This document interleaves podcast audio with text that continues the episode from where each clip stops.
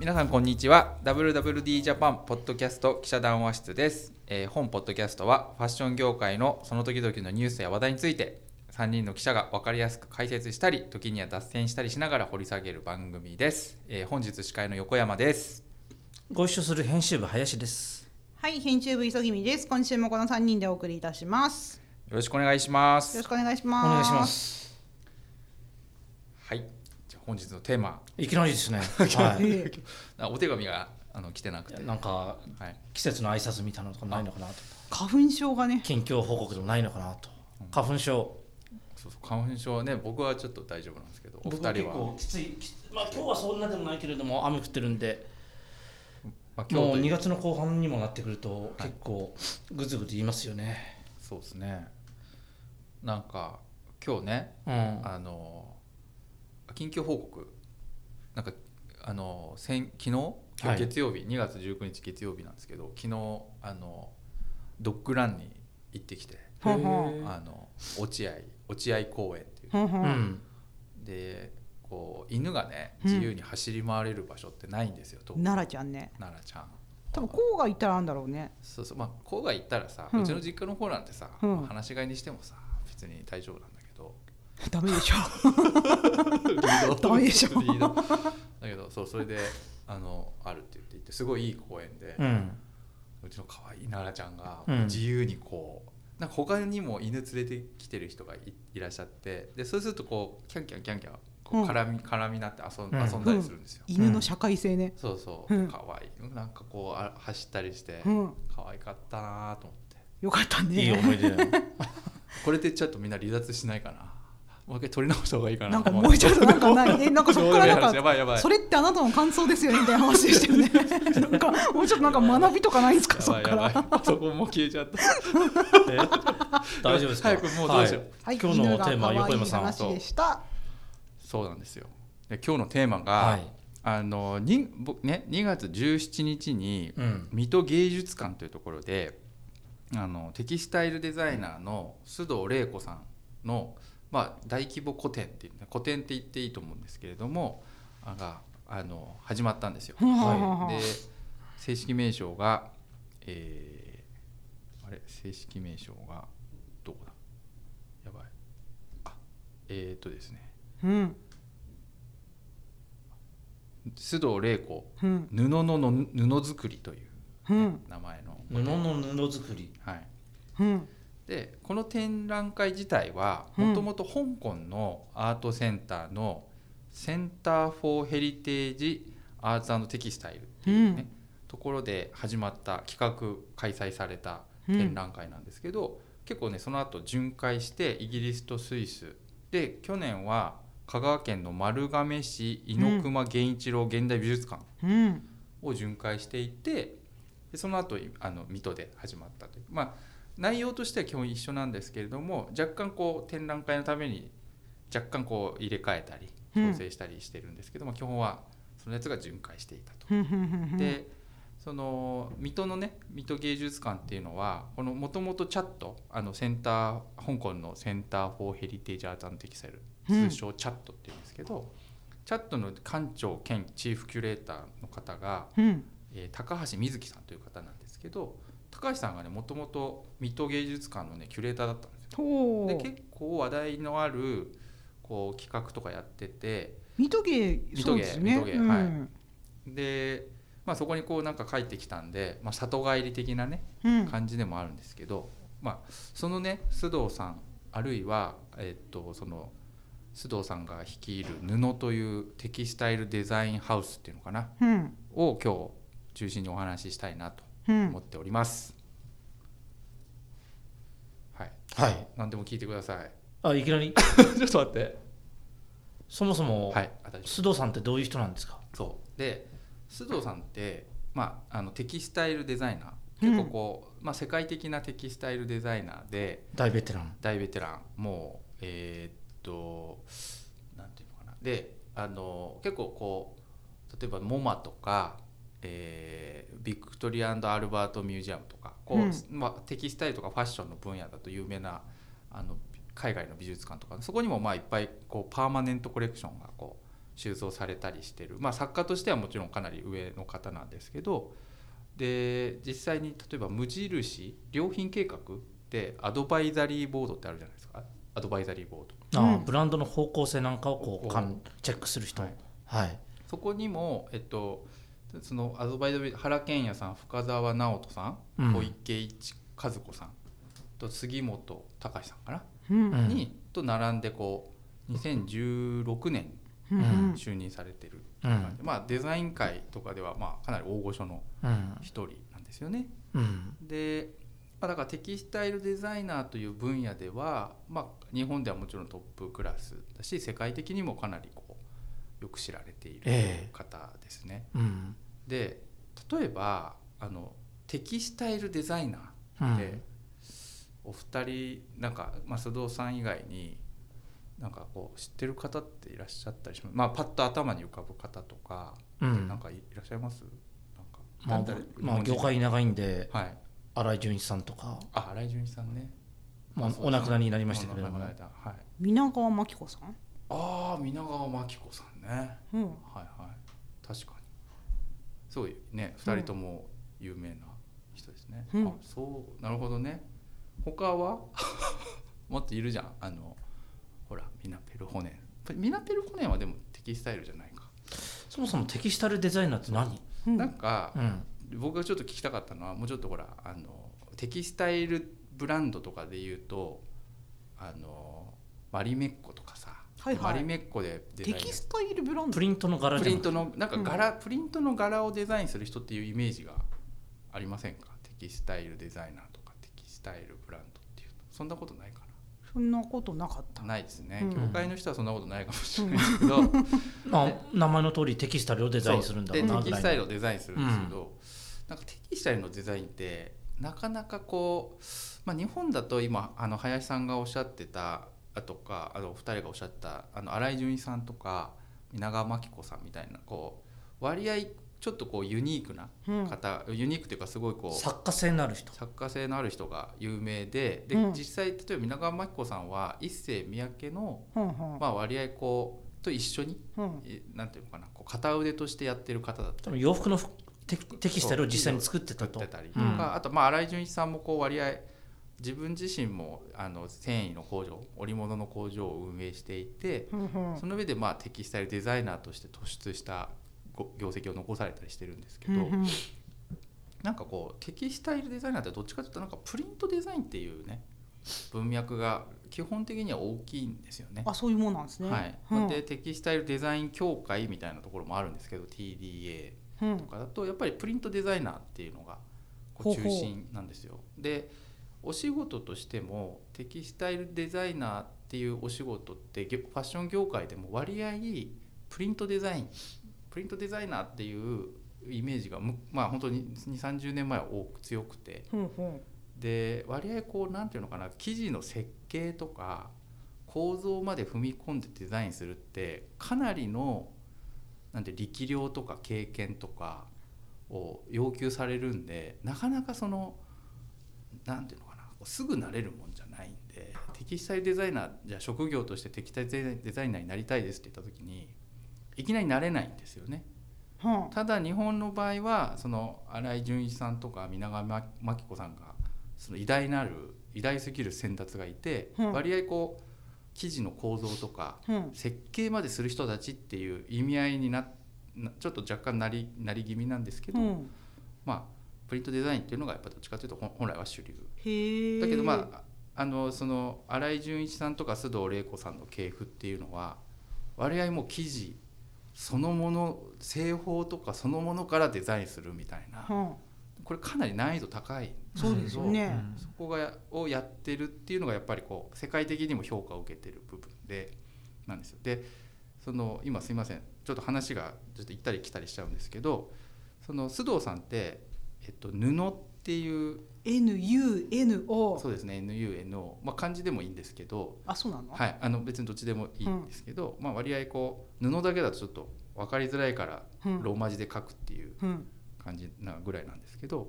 そこが事務所。そう事務所、はい。で、まあ、そこはテキスタイルデザインスタジオ。あるいはテキスタイルデザイナー集団のあの会社で。コレクティブなんですね。コレクティブなんですよね。ねでそこのこうディレクターとして長くあのやられ務められてるんですけどそのもともと布っていうのは新井純一さんが1984年にうん。あのスタートしてで今でもあるんですけど東京六本木のの会社の近くじゃん。会社の近く、うん。アクシスビルっていうこう開店当初は結構割合インテリアのこう名うてのだけに特化したいファッションビルならぬテキスタイルビルみたいな。デザインビルみたいな。はいあります。あのあのうちの会社の交差六本木の交差点からうん。東京タワーの方にうんうん。下っていくと右側。下る？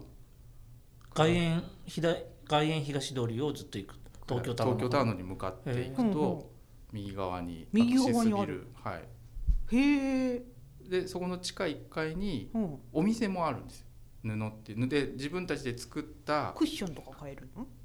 クッションっていうか、まあ、クッションカバーとか、あとまあ普通に布をそのまま売ってるんですよ。1メートル何円ですはいはいはい普通に買えるんですよ。ん。でその布のすごく面白いところは、うん。すごいこう要するに美術館にうん。パーマネントコレクションされているような生地いっぱいあるんですけどそれを普通に売ってるし買えるっていう。うん。でもともとその須藤ああと新井純一さんも自分たちで作ったものをあの自ら売るうん。っていうことをコンセプトに立ち上げたっていうのが布の始まりうん。なんですけどで須藤さんもなんか最初あの布ね新井純一さんにうん。あの立ち上げ誘われて布布の立ち上げ誘われて、あわでその時から、まあ、す新井純一さんって有名だったんで、うん。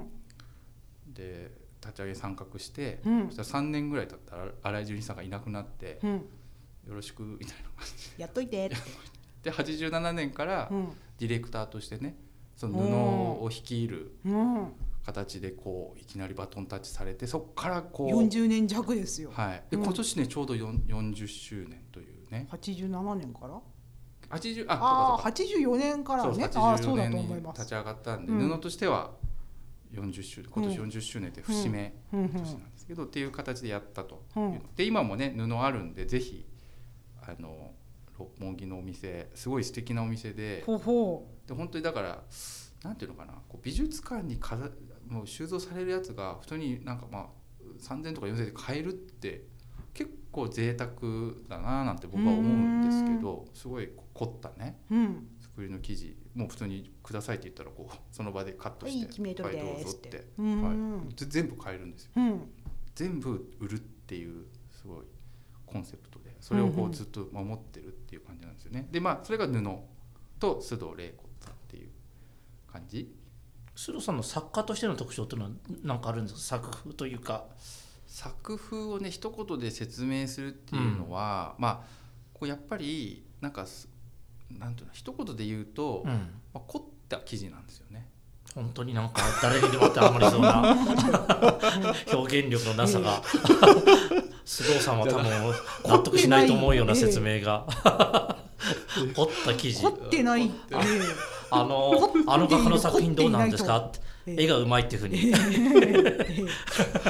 なんで一言じゃ言えないですようん。まあそのまあちょっと繰り返しになっちゃうんですけど。なんかこういう折に特徴があるとかなんかないんですか？結構プリントからねうん。あのそのジャジャカートとか、あのいろいろなあと刺繍エンブロイダリーレースとかね、いろいろあったりあとこうあるんですけどうん。なんていうのかな結構こう割合例えば代表作の一つにこう羽がねあのこう薄透明な薄い生地のがジャガードになってるんですけどそのこう間にねこうジャガードでなんていうのこう二重になってて間になんか入れられるはいはい。空間み空間っていうんですかね、そういうのにうん。羽が入ってる生地とかあったりとかするんですよ、鳥の羽。鳥の羽。ストリッチフェザーみたいな。本物の羽。本物の羽、うだうん。んから生地こうやって見見るとこうところどころピヨンピヨンピヨンピヨンって羽が入ってたりとかうん。あとなんかこう和紙をうん。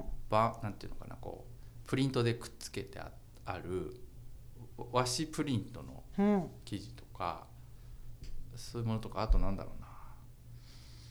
まあいろいろあるんですけどちょっと今うまく説明できない。これ技巧を凝らし技巧を凝らしてるんですよ。うん。でまあプロが見ても、うん。あれこれどうやって作ったのかなみたいな。ほうほう。テキスタイルを作ってる人から見てもあこの生地の作り方ってどうやってるのかなとか。あとまあ例えば手手作業でだったらこれ作れると思うけどでも普通に工業的に作るのって食器にかかるのかという話で。そうどうやって作るんだろうみたいなものをやっぱ作ってるんでここプロが見てもうん。ちょっとうなるというかそういうものがやっぱ特徴なんですよね。うん。でじゃあなんでそういう布をうん。須藤さんが作れるのかっていうところが多分須藤さんのお大きな須藤玲子さんあるいは布のすごく大きな特徴の一つになっていてあの、まあ、今回改めてあのイインタビューしてあの WWD ジャパンでも連載してるんですよ。うん。あの名前がえー、っとですねなんだっけ、えー布須藤玲子の見果てぬ布の旅っていううん。あの今日ああの19日にアップしてボリューム6までいってるんですけど、うん。でやっぱりねこうそういうこう凝った記事というか技巧を凝らしたうん。記事の背景にを改めて聞くとやっぱりものづくりの現場、現場とまあすごく密接につながっててで例えばそのいやあの例えばこうまあファッションブランドとか取材しててもこれはオリジナルの生地ですとかこれはなんか工場に行って作りましたとかいう話があると思うんですけど、うん。そもそもその工場の現場ってもちろんその社長もいれば職、まあ、現場で働く職人さんっていうのもいいくつかパターンもあるしあと糸も糸の会社もあればその織る会社もあれば染める会社もあるって言ってテキスタイルって一言で言ってもすごくこう工程が分業制で長いんですよね。うん。で須藤さんの凄みっていうのはその糸から織物工場からいろんな人たちい日本全国にいる、うん。その現場の人たちと直つながり。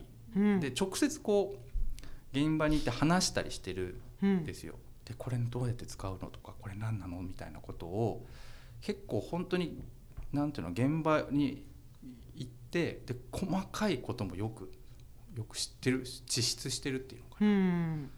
っていうところがやっぱ凄みでなのでこうなんかものづくりをつこうなんか生地を作る時でも何でもここをこうしたらこういうものがもしかしたら作れるかもしれない、うん。みたいなことを思いついたら、うん。それを即その現場の人工場のその糸企業とか年始企業とか織物工場の人とこ行ってこれもしかしてこういうふうに作ったらこういうふうにできるんじゃないかしらみたいなことを言って本当に作れるうん。っていうのがね結構あって。でそれ一つ一つを取り出して1工程1工程だけ取り出したらそんなの俺だってできるよって人いるいると思うんですよ。繊維のその産地商社の人とかね、プロの人、でそれをなんかすごいネットワークっていうかうん。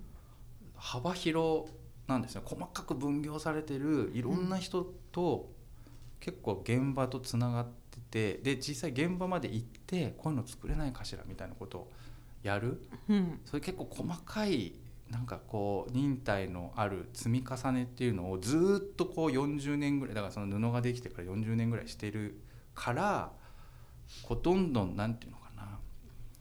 ものづくりのレベルがまあ上がっていくっていうかまあなかなかこう普通の人というか新人とかまあ若い人には真似しづらいかもしれないんだけど、うん。そういうことを結構積み重ね続けてうん。粘り強くやってるっていうのが、うん。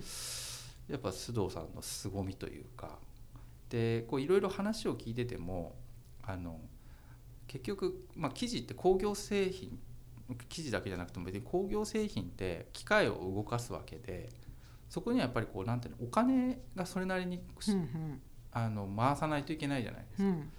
でそれも別にお金がすごいいくらでもうなるほどあってうん。ガチャガチャ使えばいくらでも作れると思うんですけどなかなか普通の人にはそういうことできないんですけど、まあ、須藤さんの場合は割合そういうところもなんかこうやっぱりその工場を動かすためにはお金が必要だしなんかなんていうのかなこうささ例えば先にお金をちょっとはあの場合によっては払うとか失敗しても全部引き取るとかそういうこともかなりなんていうのかなこうきちんとしてるというか、うん。工場の人たちをこうになんか説得してただこう上から目線でコンサルティングとかディレクションだけしてみたいなことじゃなくて割合こう物を作るっていうことにもすごいこだわっているのでじゃあ工場の方々がどうやったらあの自分が思った通りのことをやってもらえるのかとかまあそしたら現場に行って話すしたらまあそれでちょっと一つ動くかもしれないとかまあそれだけじゃなくてお金もきちんと払払うとかそういうことをねかなりあのずーっとやってる。うんでまあもちろんねその若い時とかまだこう立ち上がった時にそういうことをやって今もずっとそういうことを継続的につながあのつ継続してつあのやっているっていうところがすごい面白いところでそのちょっと話がまだあれなんですけどその、えー、と布須藤玲子布、えーなんだっけ布店布の布作りっていうのは割合そのプロセスのところもにフォーカスしたっていうところがなんか展覧会としてはなんか見どころになっていると。プロセスってこれがどういうふうにできたかっていうような解説があるはい。解説というかそのすごく須藤さんが作った布をバーンってこう展示するだけじゃなくてそういうのもあるんですけどじゃあこれはどうやって作ってるんですか？みたいなこれなるべく現場を彷彿とさせるような展示設計になってるっていうのがまあ一つのおポイント。なんかあの展覧会としてはすごく面白いところで。で実際こう結構あの、まあ、最近はそうでもなくなったんですけど僕が業界誌に入った日本選手部に入ったぐらいの時も例えばテキスタイルデザイナーとかファッションブランドってどこで作ってるって絶対、まあ、あんま言わなかった、はいはいはいはい。隠す、うん。隠してたじゃないですか。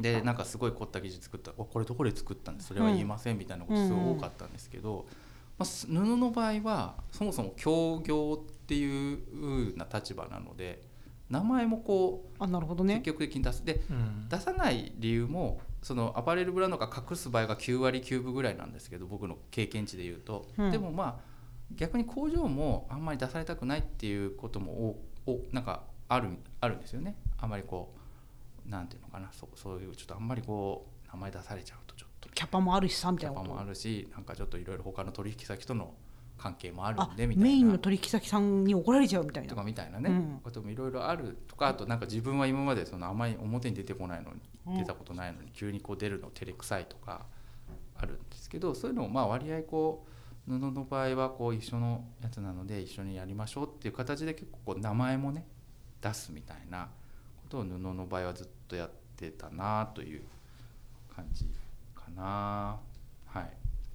というのがまあ一通りちょっと話が行ったり来たりしたんですけど布と須藤玲子さんの大まかなアウトラインと展覧会の会をお話ししました、ヨガの水戸まで見に行ったの？僕ね水戸まで見に行ったんですよ。あの、うんこの連載もしててでこれからちょっと続々とこの出てくるんですけどこの、えっと、キュレーターのチャットのチーフクリエイターの高橋さんのインタビュー、うん。高橋瑞希さんもインタビューしてでもう一個すごいあの面白かったのが展美術館の展示デザイナーっていうあの方がいるんですけどアドリアン・ガルデールさんという。ガルデールさん。はい、で多分であのお二人とも知ら知らない、まあ、僕もそんな知らないかったんですけどこのアアドリアン・ガルデールさんってそのえっていうかそもそも美術館の展示デザイナーって何ですかみたいなうん。感じなんですよね。僕みたいな門外漢だし、うん。でそのよくほらあの美術館の展示建築家とコラボしたりするじゃないですか、うん。この前のディオールも大間の重松さんとうん。コラボしてたと思うんですけど。でそれなん専門やってるデザイナーさんですみたいな感じで。うん。で、まあ、須藤さんからもこの方すなんか世界的な展示デザイナーなのよみたいな感じで。うん。でこう取材して「あそうですか」って取材したら、めちゃくちゃすごい人で。っうんうんていうあのもうめちゃくちゃ、インタビューもめちゃくちゃ面白くてなんか展示デザイナーってなんかなんかうわーみたいな。うん。あの連載でもあのアップする予定なんで交互期待。交互期待、はい。ガリデールさん、はい、でうん。でなんかそういえばこの、えっと、チャットのあじゃなくて布の展示会展覧会自体のうんアートディレクションをね、ライゾマティクス現、あのパノラマティクスの斉藤誠一さん、代表の斉藤誠一さんが関わってたりとか、うん。結構なんか面白い人たちがいっぱい関わってて。うんそういうところもなんか見どころの一つなのかなっていう感じですうんうんが、うんうん。はい。鯉のぼりみたいな。そう。あでこので鯉のぼり。筒状のなんて筒型の。そうそう布を筒型テキスタイルを筒型にして鯉のぼりみたいにしてそう。広い空間に泳がせてるみたいな。そうう。ん。これをねあのアドリアン・ガルデールさんがガルデールさんガルデールさんがこう、布をこう見せたいって須藤さんからオファーがあった時にじゃあどうやって見せるのがいいかなっていうのを結構須藤さんとやり取りした結果、うん。この鯉のぼりを見て、うん。これやってと っていうのでやって。でなんかまあその時その10なんか1997年とかだったかな。なんかに最近なんかなんだ2006年だったかな。ちょっとうろ間違え10年間のタイミングがあるね。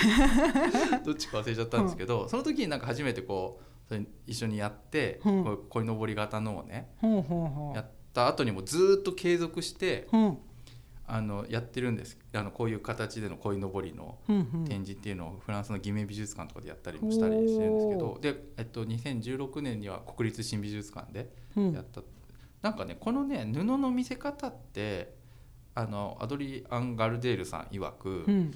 どうやって見せるのかって今までなんか布だなーって垂らしたりとかそういう感じだったのが彼がこの鯉のぼり型でやるっていうのを思いついて、うん。彼的にはすごいねこれはなんていうの？発明やって。そうそうちょっと手応えがあったみたいで、ずっとそれが継続的にうん。布の見せ方としてはこのやり方がなんかいけてるんちゃうんかいみたいなうん。感じ。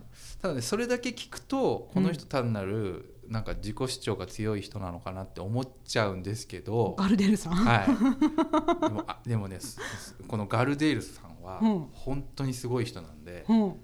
あのもう交互期待ね。交互期待。インタビューを読んでください。はい、うまくねちょっと俺も説明できないんですけど、うん。すごい。さっきからさ手が込んでいるとか。あのねあのもしかしたら建築とかに詳しい人は、うん。あのちょっと聞いたことある可能性はあるんですけどそのなんだっけフランスのうん。ラランスに、うんうん。あのルーブル別館をはいはいはいはい。作って、でその時にサナってあの瀬島さんと西澤達也さうん。んがこうその受注を獲得してうん。やったそのフランスランスうのルーブルランスっていううのかな、ん。の建物は箱はこうもちろんあの瀬島先生とサナがった、うん。その間中の展示の構成とかをこのガルデールさんが入ってやってる。うん。まあ、結構ねこうそのなんていうのかなすごいんですよ。その後にもう一個でかいプロジェクトやっててこれがまたマジヤバなうん。激ヤバプロジェクトで。まだ明かせないの？えっとねただ僕がちょっと覚えてない。い。やあのい 激ヤバだったことは覚えてるんだけどみたいな。やもうほんとうん。このねうんそう面白い。でそうガルデールさんうも、ん。なんかそう何度か鯉のぼり店を須藤さんとやってるっていう体で、何度か僕も須藤さんからお話を聞いたことはあったんですけど、なんかいまいちよく分かんないなと思ってたんで、うん。今回もインタビューの時に、うん。聞くことないわぐらいで思ってたんですけど、うん。そなんということだと思ってうん。こんなすごい人から話聞けてラッキーって。よかったね、はい、記者冥利に尽きるじゃないですか、すっごい面白かった。うん。っていうのが今回のこの水戸。でもちろん斉藤誠一さんは、うん。あの僕が行った日はいなかったんですよ。翌日に来てたら、いらっしゃったらしいんですけど、ちょっと会えなかったんですけど、まあ、多分またインタビューにもする予定にはなってるんですよね。あれなんですか？須藤さんは横山さんがこう駆け出しの右も左も何もわからんっていうテキスタイル専門記者だった時代に横山君これはこういうことなんですからこれを読んで勉強しなさいねとかいろいろ教えてくださった方そなですか？うんですそうです。なんか、そうなんですよ。なんかあの、まあ、僕と須藤さんの、うなんてそので出会うきっかけは、結構本当に2005年とかだったと思うんですけど、うん。あのまあ僕その新井その新井純一さんっていうのはなんか日本繊維新聞で連載してたり僕のボスがうん。新井純一さんと同じ桐生出身で、うん。こう仲良かったんで、うん。あの横山新井純一さんっていうすごいグレートなね、うん。人がいるんでお前ちょっととか言って紹介してくれたことはいがあったりして、おお会いしてもうめちゃくちゃ感銘を受けたんですけど、グレートや。すげえ、こんな人がいるんだと思って、やばすぎると思ってうん。いろいろ調べたら布っていうのが六本木にあって、うん。でその新井純一さんが立ち上げた後に須藤さんが変わってやってる、でまたこう見ても、うん。めっちゃイケてる布やんけみたいな感じで、割合ドキドキしながら、うん。須藤さんにこう日本選手インタビューをさせてくくください、ね、横山と言いますみたいな。そうそういう感じで言ったら、結構すごい非常に快く「あら」とか言って、うんそれ受けてくださったんですよねでその後2005年かなマンダリンオリエンタルホテルってあの。超高級ホテルが日本橋の、はい上陸する時に、その須藤さんがそのマンダリンオリエンタルの布全インテリアファブリック全般をやるみたいな話をになって、うん。でその時にちゃんと初めてインタビューもさせていただいて、うん。マジかいみたいな。うん。そうそう。で今でも撮ってあって日本選手新聞の一面に、あ記事ね。はい。うん。ドドーンって出したんですうよ、んうん。でもまあね業界誌なんでね、うん。別に一面にドドーンと書いたところでさ、うんなんかあのねうん世間へのインパクトはねって言いたいの？そんなことないって。うん。そうそう。ででもすごい自分的にも、うん。あのすごいこうやった感があったね、エポックだったのね。エポックメイキングなうん。記事だったことは覚えてるんです。けどそこからずっと結構あの追わせていただいているんですね。そう。だけどどんな方なんですか？あご本人のキャキャラクターですキャラクターです。こう学者さんのようにこうあ追求されているんですか？ーなんかねあの僕には優しいんですようん。じゃあ誰には怖いのか。で では旗屋さんとかにうんもうん。すっごいめちゃくちゃ優しいらしいんですよ。あの須藤さんってどんな方なんですかって聞くと、あのなんかもういつもなんかこうすごい低低姿勢っていうのかな。こうこれできない、みたいな感じでお願いされたりとか、っていうのを聞いたりして、うん。で要するになんかでもちろんそのなんていうのかな。同じその布のスタッフには、でいつも布っていつ行ってもめちゃくちゃ綺麗なんですよ、お店が。整理整頓されてる。整理そう。で布がいっぱいババババってあって、うん。布がこうなんていうのかなくるくるしてあるの？紙管に巻かれてて、でそう長さとかうん。太さも切るとどんどんちっちゃくなっちゃう、結構こう、なんだろう雑然としがちよね。雑然としがちなんですけどとにかく床もピカピカだし、すごい綺麗ななんか、ね、ちょっとこうなんていうちょっと民民芸っていうのかな古民家みたいな板張りのね感じでこう布があったりする全部木製とかの感じなんですけど、うん。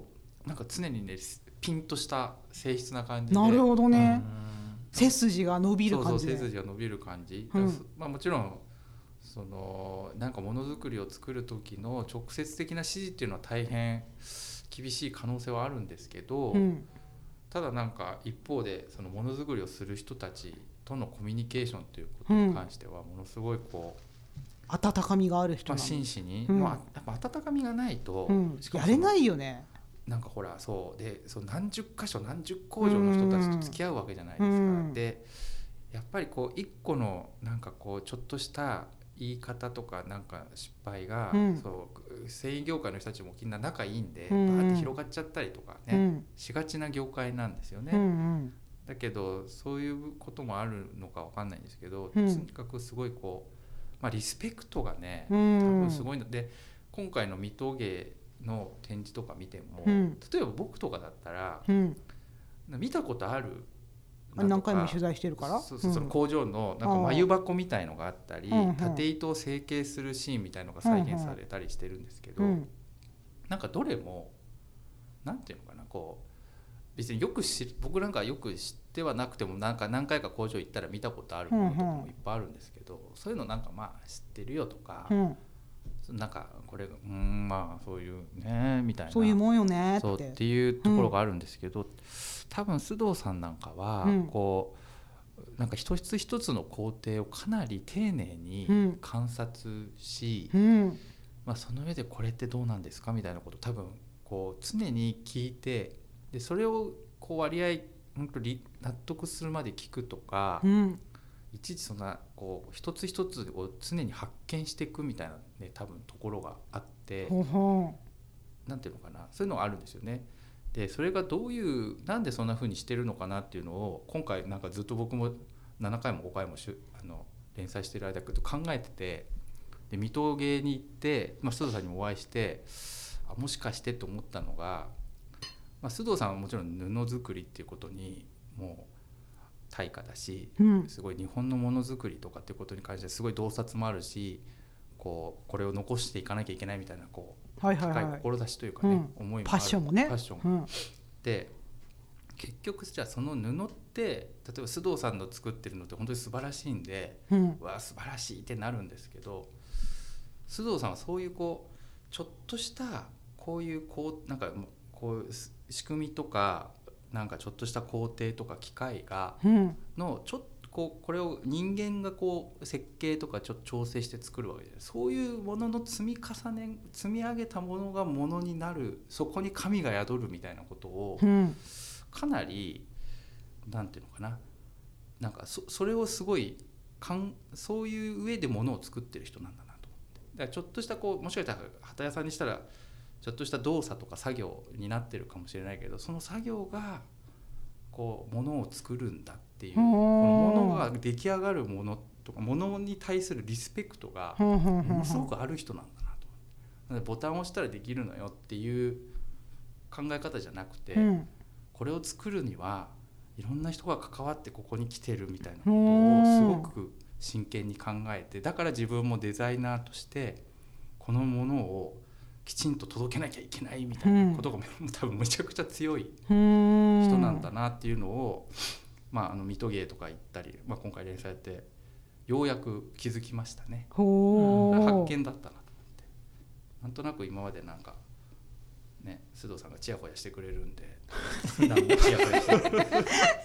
わかんない。あの振り返ってみると、うん。あのそんな感じだったうん。けど、ええ。今回ちょっと いろい記者ろ生活20年を経て。そう。なんかそういうすごくこう横山は気づいたんですね。気づいたのものってそんなボタンを押して作るみたいなことじゃないんだな、うん。みんなのこう歴史とか、うん。だだからそのそのいろんなち全国に散らばる繊維産地のものを、うん。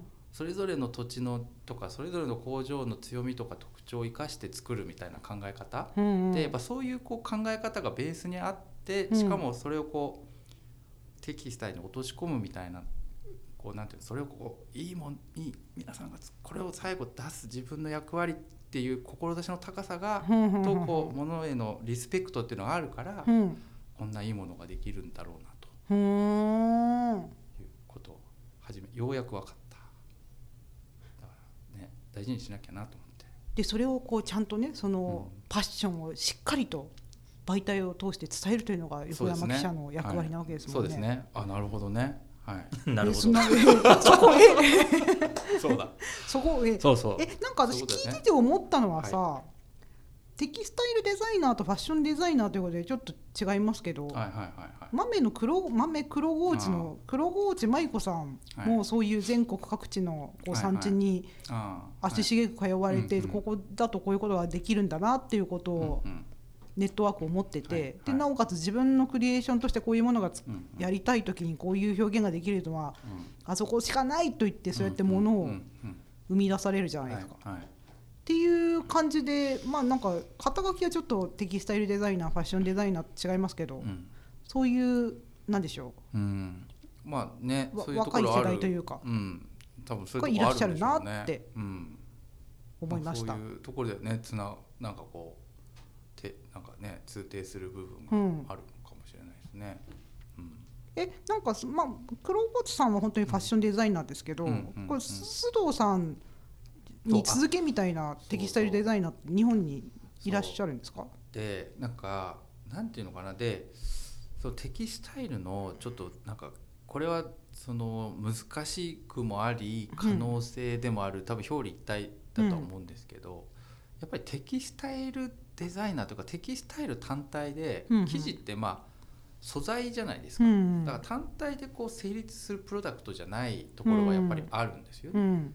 だから洋服だったら洋服ファッションブランドとして成り立つけど、テキスタイルでテキスタイルだけ売るっていうのがなかなか成立ししがたいうん。のででその割にはその要するに須藤さんなんて全国の工場とさつながってすごい知識も経験うん。もすごく必要とされるけど、まあ、作ったものってこう1メーターもしかしたら高くても5,000円とか、まあ、1万円とかね、うんうんうん1万円とかあるけど1万円なんて本当にこう高級品ですよ。うん。だからそういうことを考えるとなかなかうん。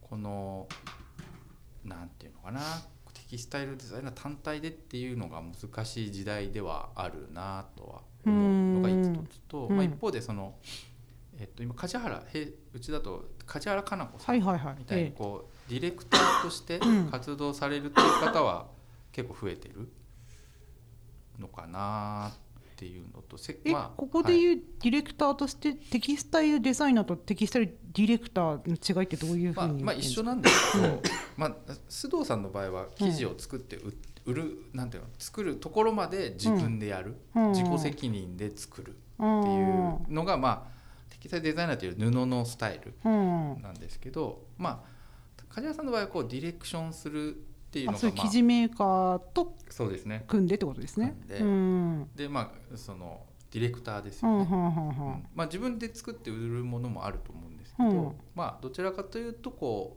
うディレクタータイプっていうか、はあはね一緒にこう作っなんかこうディレクションするっていうタイプ、旗本でテキスタイルを作ってる人をはいい。ろいろ染めたり、はい。糸を選んだり、はい、えー組織を考えたりああいう人たちはテキスタイルデザイナーとは呼ばないわけ？うーんなんかなんていうんですかね。まあいろんなパターンがあると思うんですけどその今のプリントデザイナーじゃない方っていうのうん。は基本ちょっと置いといて、その旗屋さんとかでうん。せ生地の設計をする人うん。のことをでじゃあデザイナーと呼ばないかということなんですけどあんまりいないんですよね。でなんでいないのかって言った時になんか生地の設計ってかなり専門的だ一方で割合工場の人がやってるんですよね。うんうんだからこう設計をこう突き詰めてやる人とかっていうのはあの会社の中にはいると思うんですけど、うんその人がデザイナーとしてじゃあ外に立ってインディペンデントで、えーやるって人があんまりまあいいないとは思わないんですけど最近はそういう成立の仕方してる人ってあんまりいないのかなっていう。須藤さんみたいにその作家性を持って外はい。ではい。はい。自分のはい。アトリエというか事務所がスタジオも自分で運営して運営してっていう人は少数。まあ、それもねあんまりいないんだよな。少数なんでしょ？少数っていうかもうほとんどいないんじゃないかな、きうん。どっちにしろあんまいないんですよね。テキスタイル設計士みたいな人うん。もあんまり見たことないんだよな。あった会ったことないんだよな。でただ一方でそのプリントデザイナーっていうのは結構長い伝統があって、あので須藤さんも布の立ち上げに参画する前は図版とか絵柄を描いててそれでこうそれがいいアルバイトになってたっていうか。うん。でその絵を描く人図図柄図版あのプリントする用の絵を描いてる人っていうのはあのいてうん。でそこはそれは日本画とか友禅の伝統なんですよね。その要は着物の伝着統だ物のとか、あと日本画うん。の人のなんかこう要は書き起こし柄をそのままプリントにしてたって。でプリントコンバーターって3 4 0年前だとその専門の業態がうん。いて柄をなんか起こしてそれを生地に落として売るみたいな業態があったぐらい3 4 0年前までは、うん。30年前ぐらいまでいたのかな。うんで結構こうなんていうの勢いがあったテキスタイルメーカー。で例えばあのアトワンズっていうふあのドレスキャンプうん。って昔あったじゃないですか。今もあるかな。岩屋さんの。岩屋さうん。んの運営会社ってそういうプリントうん。コンバータうんうーんなんですよね、昔はそういうこうプリントコンバーターみたいなところがこう勢いがあって、えー、とオリジナルの図版を起こしてアパレルブランドもやるみたいな。でやるみたいなことがあったりしたんですけど最近はちょっともうプリント柄だけで専業の生地メーカーっていうのはあんまりもう成立しづらいというか。あよくあの染色家の人間国宝とかいるじゃないですか、ああいうのはその流れなの、の、ね、染色家はね、あのまあ和服から来てると思うんだけれども、そうね染色家も多分ね、2タイプ2タイプいて、うん。あの染め染める人？染め色？染色家？染める人、うん。っていうのは、まあ、自分でこう木の草とかから志村福美さんみたいにうん。そこら辺の野草でなんかやって染めるみたいないうタイプうん。と染め織り家っていうのは割と西陣とか着物の人でそれでまあ帯作ったりうん。っていう人がなんかいるのかそれは和服系なのかな、うん。まあ、いずれにしろ和服系かな。っていう感じなのかな。枠から発祥してる、そうですね、うん。でもなんか染色家とテキスタイルデザイナーってあんまりこうどっちかというと本当に染色家って工芸って感じじゃないですか。うん。まあ、芸術家みたいな感じ芸術家で、うん。まあ、手で作る。あんまり工業し工業製品でやんない工業的に作らない感じうん。だと思うんですよね。だから若干こう生きてる生態生態系が違うのかな。なるほど。うん。場所がちょっと違う。やってることは近くても。そうですね。最終的に出来上がるもの、でもちろんね、うん。そのテキスタイルの生地作りの中にその須藤さんの中にもそういう一部そういう染色家の人のとの手を力を借りるみたいなのあるとは思うんですけど、うまあなんかこうちょっとなんか若干違うのかもしれないんなるほどなるほど。うん。という。でねこれってなんかあのあの須藤さんがねはい。ものづくりっていうのがこう日本全国のそういう企業とやってるという話なんですけどやっぱり、まあ、須藤さんとにお話聞いてもインタビューしてもやっぱりどんどんその一緒にやってた方っていうのがあのまあその人ベースでやってる部分もあれば、うん。もちろん工場うやってる場合んもありますけど結構どんどんなくなってるんですよね。うんでやっぱりこうあのなんていうの荒井純一さんみたいな伝説的ななんかクリエイター職人みたいなうん。人もまあ昔はいっぱいいたんですけど、まあ、そういう方ばっかりじゃなくて普通にこう工場をね運営されてる工場っていうのどんどん減ってて、うんまあ、僕なんかは結構時代の流れだからしょうがないんかなみたいな気持ちだだんですけど、うん。やっぱりこうあら須藤さんの話とか聞くと、うん。なんかやっぱりそういうのがなくなると、うん。あもうこういうの作れなくなっちゃうんだなとか、うん。うんなんかだその須藤さんが言う、うん。日本のものづくりうっていう言葉って、うん。すごく重いうん。言葉で、うん。あのまあ、僕がなんかこう文字面でね、うん。なんか言う日の本のものづくりっていうのとえだけどほら須藤さんが言ってるこう、えうん。本当にちょっとしたこう動作とかがうん。積み重なってこれになるみたいな考え方でいうところの日本のものづくりがやっぱり世界でも面白いとかうん。重要なのよっていう言葉をうん。改めて考えるとうん。大変なことになってんなとう思って。んでじゃあそれをじゃあどうやってなんか次世代にね、はいはいは生かしていくのかとかあの生き残らせていくのかみたいなのって、なんかで須藤さんにもどうしたらいいんですかねみたいな話聞くとまあこうやっぱなんていうのかなじ自分がやってることをこうつ続けていくしかないとか、うん。こう若い子とのいろんな協業をしていくみたいなことをおっしゃってるんですけど、まあ、そういうのはやっぱり我々がねみんなでもっと考えていくべきことなんじゃないかっていうのは結構おっしゃおっしゃなんていうのかな改めてこう自分たちがまあ須藤さんクリエイターなんで、うん。クリエイターとしてじゃあ問いかけていくというかそこをきちんとやっぱりあの世の中に伝えていかないとと。うん。でそれどんどんこうものづかいが縮小するっていうことに対してうん。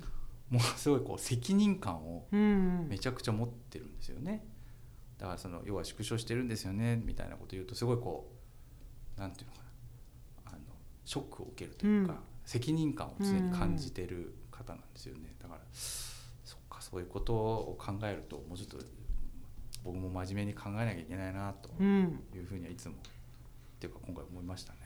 なんかなんで縮小してんのかなと思って。ジャパンラグジュアリーの機運が。そうそう。だからそうそう。ジャパンラグジュアリーとかも、なんかね僕なんかあんまり興味なかったんですけど、うん。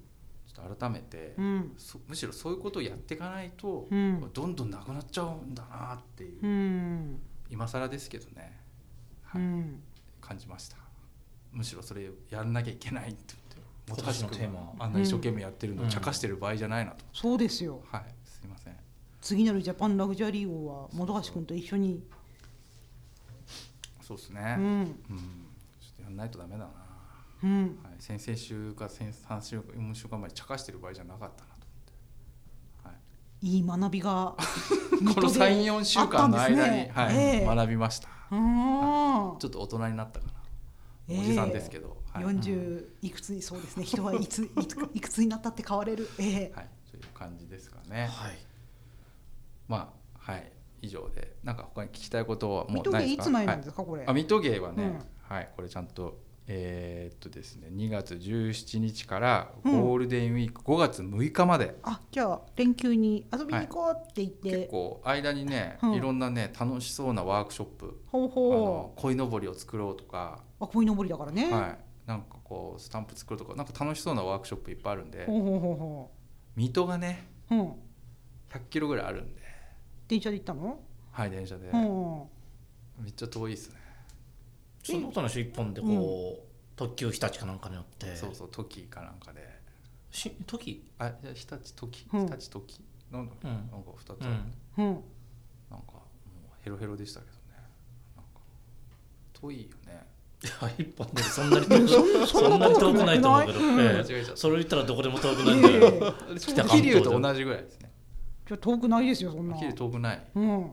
桐生も行ってる人いるって書いてあったもんねあそうですよ。はい。ええ。なんかいいね。いい。何水戸のレジャーと組み合わせていけばいいんじゃないの？ああ水戸ってなんかレジャーあるの？霞ヶ関でサイクリング。ああだいぶ水戸と離れてる あれどっち？霞ヶ関が手前？水戸はだいぶ北の方、えじゃあ霞ヶ関あれじゃん。水戸へ行って午後から霞ヶ関まあ今でサイクリング、梅の季節なんで海ああのー偕楽園ね。偕楽園とかね、ううん。ん偕楽園行けるね、ううん。ん近いのその美術館から？